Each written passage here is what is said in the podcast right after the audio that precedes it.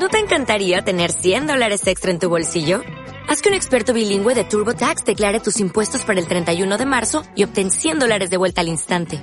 Porque no importa cuáles hayan sido tus logros del año pasado, TurboTax hace que cuenten. Obtén 100 dólares de vuelta y tus impuestos con 100% de precisión. Solo con Intuit TurboTax. Debes declarar para el 31 de marzo. Crédito solo aplicable al costo de la presentación federal con TurboTax Full Service. Oferta sujeta a cambios o cancelación en cualquier momento.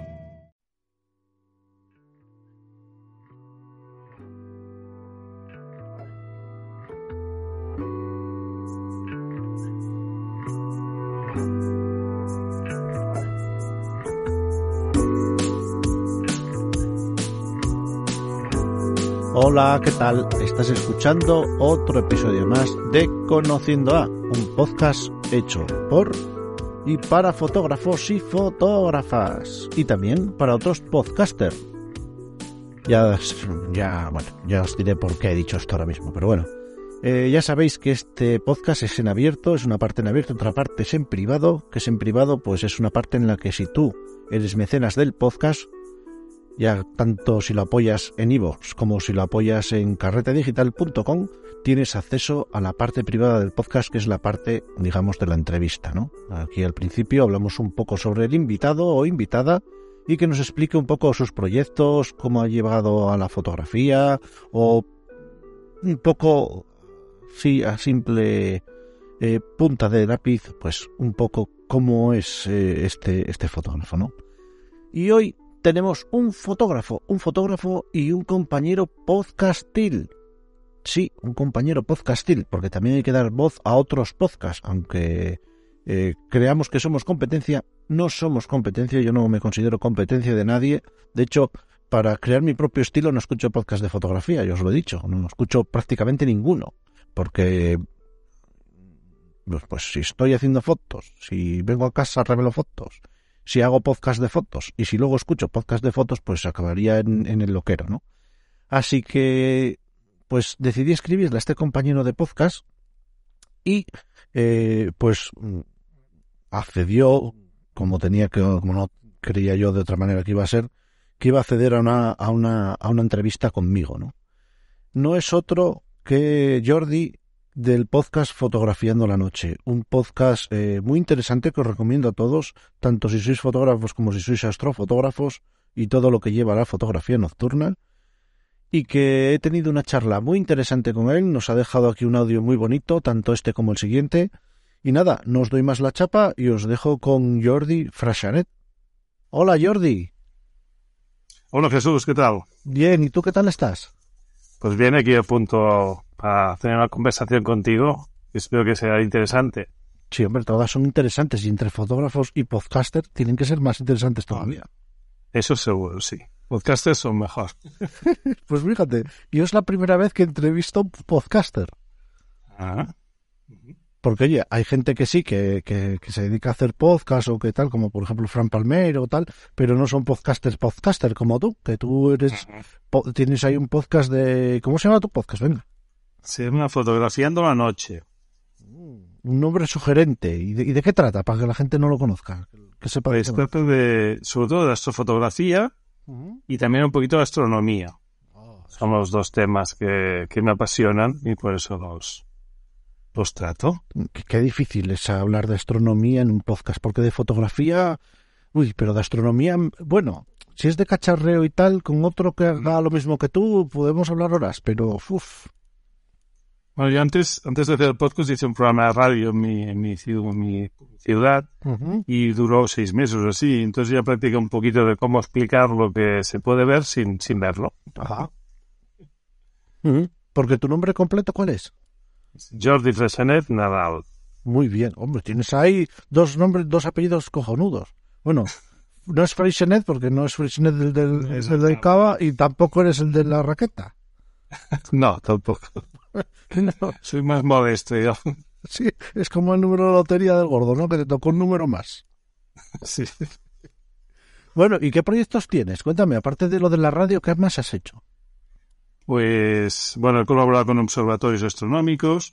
Yo, de hecho, empecé con la astronomía ya de muy pequeñito. Después lo abandoné y después lo, retomé otra vez.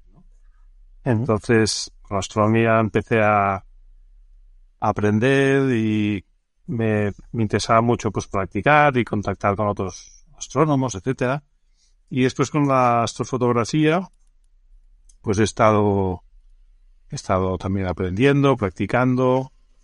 Soy formador, doy, doy cursos presenciales en Barcelona y también organizo yo por mi cuenta.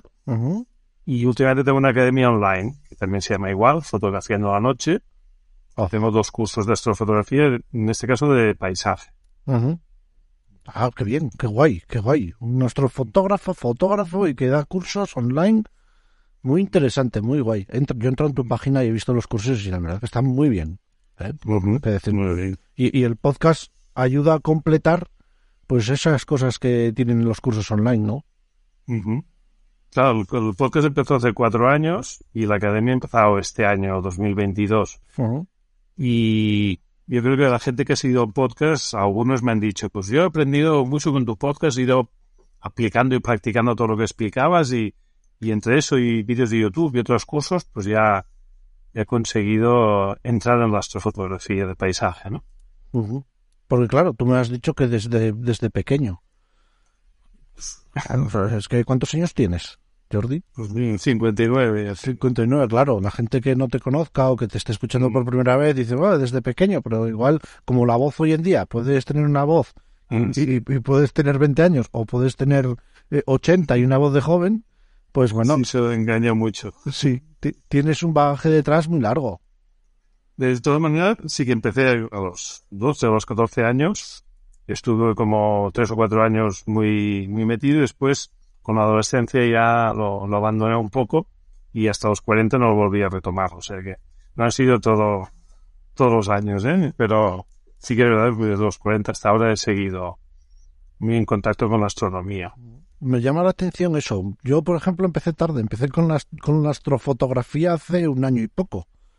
Pero claro, vengo del mundo de la foto y no me resulta muy difícil a la hora de eh, algún término, ¿no? No todos, porque es bastante más complicado y es no tiene tampoco mucho que ver con la foto, aunque parezca que sí.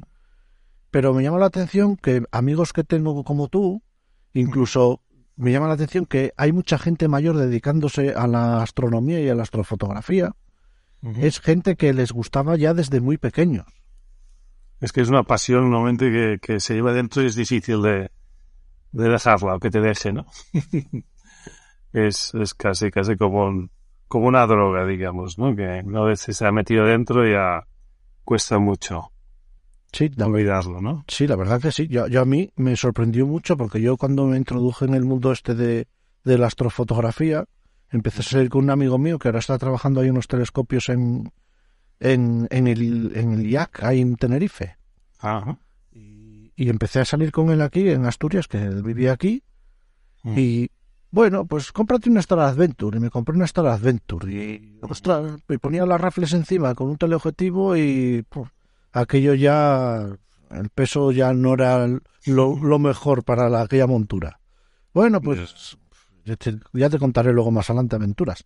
Pero esa cosa de salir, y mira que muchas veces he salido y no, no he traído nada. Pero la cosa de salir, el hacerlo tú y todo eso, tiene una cosa muy especial. Sí, cuando ves las imágenes, ¿no? Y sabes que has hecho tú y ves detalles que no, que no se ven a través del ocular, por ejemplo, pues sí, sí, eso es, como una especie de magia, ¿no? La astronomía tiene esta parte de sorpresa y de, y de magia que, que como el universo es, es infinito y hay tantas cosas para ver y descubrir, pues nunca se acaba, ¿no? Nunca se acaban los estímulos, ¿no?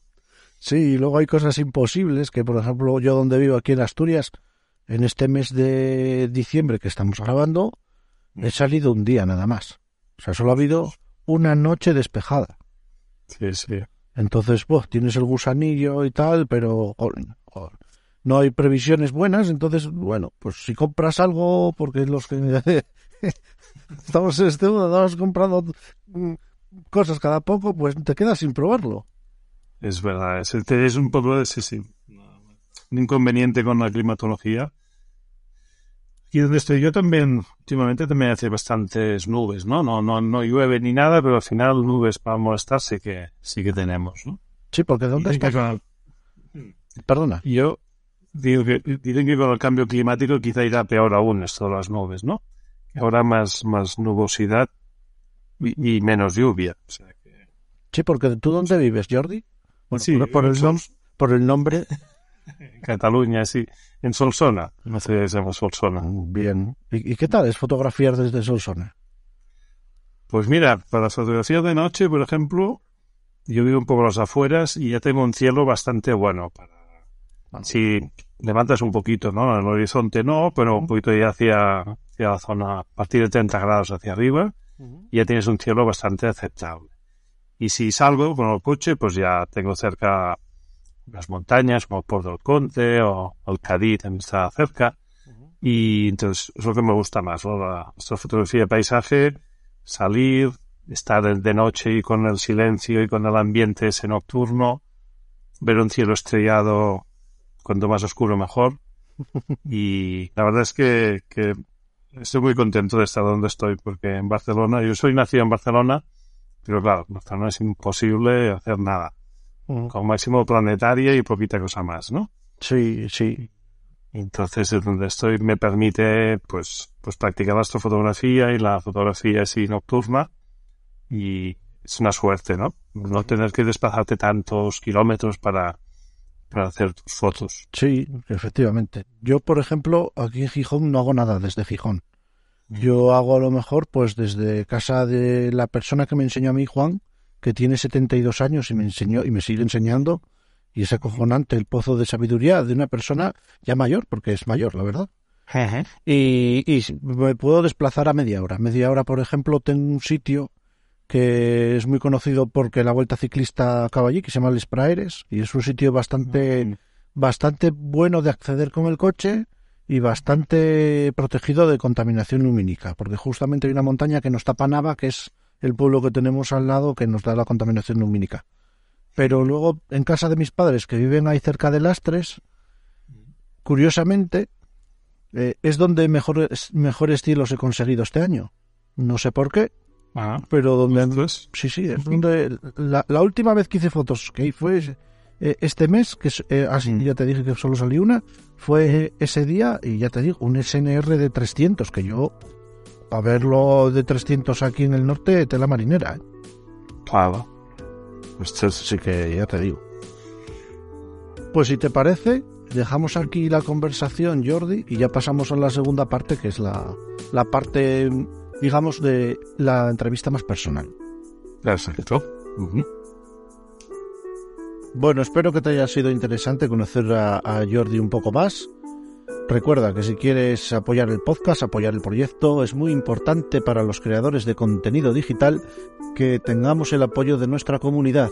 Así que si quieres apoyar el proyecto, no tienes más que dar al botón de apoyar en iVoox o suscribirte en Carrete Digital en, en la suscripción podcast, donde tendrás todos los cursos de Carrete más el acceso a este podcast y otros tantos que haremos por aquí. Así que sin más, te emplazo a la siguiente entrevista que será ya más personal sobre Jordi y nos vemos en la segunda parte de Conociendo a. Chao, chao.